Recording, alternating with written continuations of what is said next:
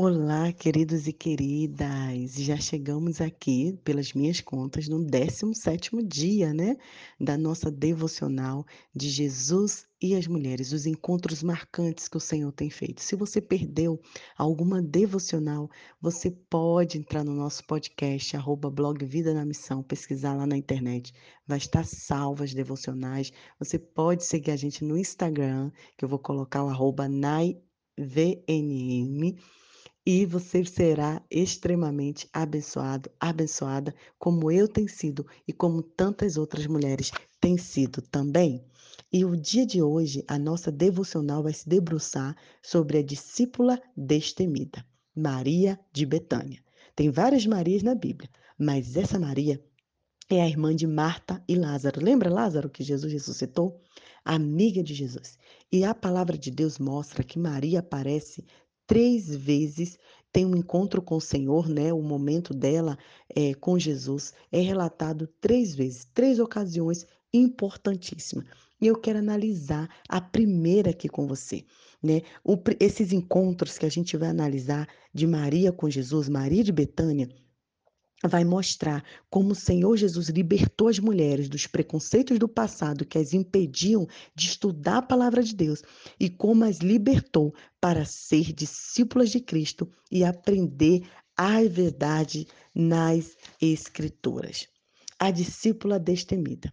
Maria e Marta estavam atarefadas na cozinha, preparando a refeição para o seu amigo e convidado de honra. Eu vou ler toda a história para você prestar atenção.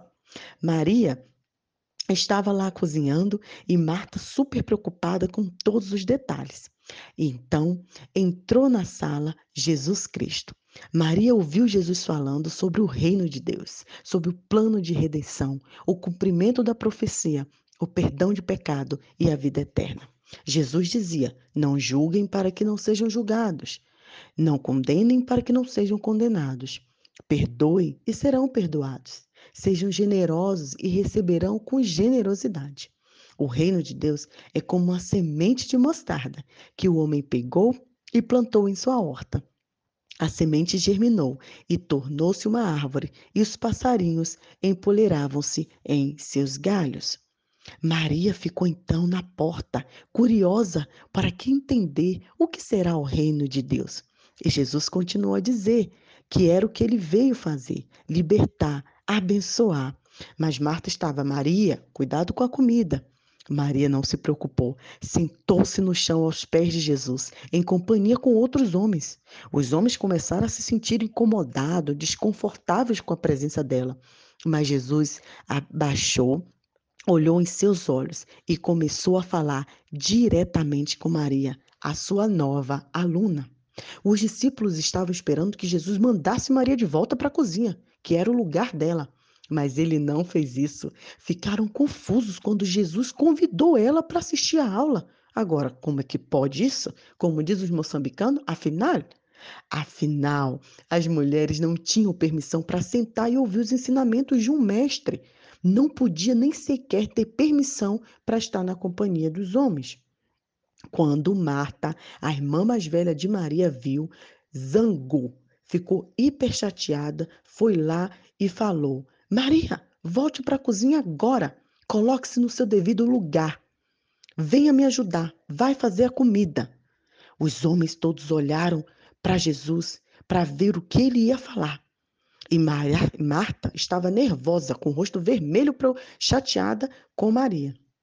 Então Jesus olhou e falou: Marta, Marta, por que você está tão afobada, tão preocupada? Como diz na minha terra lá no Brasil, está tão avexada. Por que isso, filha? Você não deveria estar assim, preocupada com detalhes do dia a dia. Você está tão preocupada que não consegue enxergar as alegrias da vida. Não precisa trabalhar tanto para oferecer um banquete para nós.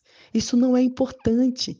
O importante é o que estou aqui e tenho algo para compartilhar com você. Maria entendeu isso. Ela escolheu o que é importante e eu não vou mandar ela embora daqui. Ela veio participar da aula para aprender, para ser discípula da palavra de Deus, e eu não vou tirar isso dela. Marta colocou a mão na cintura, deu meia volta e foi para a cozinha chateada, pensando: nunca fui tão humilhada. Essa história encontra-se em Lucas 10, versículo, a partir do versículo 38, quando diz que Jesus estava caminhando com os discípulos, chegaram ao povoado onde certa mulher chamada Marta o recebeu em sua casa. Pelo fato de Marta ser mencionado primeiro, com certeza ela era a irmã mais velha. E Maria, sua irmã, ficou sentada aos pés do Senhor, ouvindo a palavra. Vocês conseguem entender a incrível libertação de Jesus que concedeu a Maria de Betânia ao convidá-la para sentar aos pés como aluna? Vamos aprender como as mulheres eram consideradas naquela cultura? A gente já falou aqui que no tempo de Jesus, naquele período da história, as mulheres eram proibidas de ser ensinadas nas sinagogas, nas igrejas, em qualquer lugar. As mulheres elas não tinham permissão para ouvir os professores. Elas só podiam ouvir o que os homens ensinavam, os maridos. Diziam que era perda de tempo doutrinar e ensinar a mulher e que elas eram incapazes de aprender. Muitos homens achavam que a mulher ela não tinha a mesma capacidade intelectual, era inferior. Quando o Lucas, o evangelista, menciona que Maria estava sentada aos pés de Jesus, o leitor do primeiro século entendia que ela ocupava uma posição de aluna de classe, onde só havia homens. Quando eu era, por exemplo, crianças, eu via muitas vezes aqueles livros e tal, sempre é, escritos somente por homem, né? E sempre quem estava sentado ali a aprender era um homem. Mas essa figura de Maria sentada aos pés de Jesus era semelhante a uma nova revista, um novo livro que eu estava vendo. Eu lembro também que me impactou muito quando eu entrei no seminário. Nós éramos 25 alunos e apenas três mulheres. Aí eu comecei a perceber que nos tempos de Jesus era assim e até hoje existem culturas que impedem a mulher de aprender a palavra de Deus, que acha que mulher não deveria estudar teologia, que acha que mulher não deveria se aprofundar na palavra de Deus. Ah, meus amados e amadas, Jesus, porém, era o grande libertador. Ele veio para libertar as mulheres do preconceito religioso que as impedia de participar de estudos teológicos. Jesus convidou as mulheres para aprender sobre aquele que a mais amava, para serem teólogas por direito. Maria era uma exer que precisava preparar-se para a batalha. Jesus estava ensinando-a, equipando-a com a maior de todas as batalhas. E ela era uma militante ansiosa por apresentar-se voluntariamente para cumprir seu dever, militante no intuito de defender a palavra de Deus. Em Lucas 10, 40, por exemplo, diz que Marta Marta não. Marta estava ocupada com muito serviço. Qual foi a surpresa de Marta quando ela reclamou? Ela criticou Maria, mas Jesus a defendeu.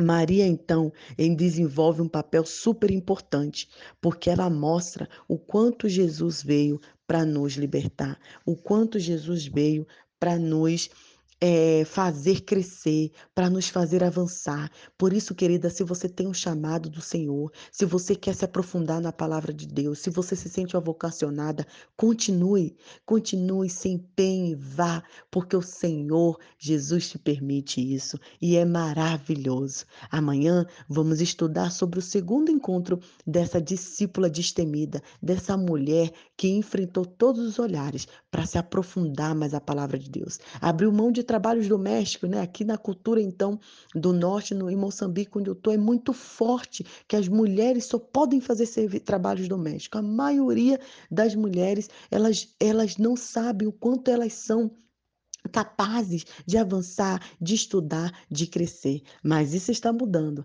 Aqui no seminário da cidade, antes da primeira turma só tinha uma mulher. Agora que é a terceira turma que já está a se formar, já tem mais de cinco mulheres estudando.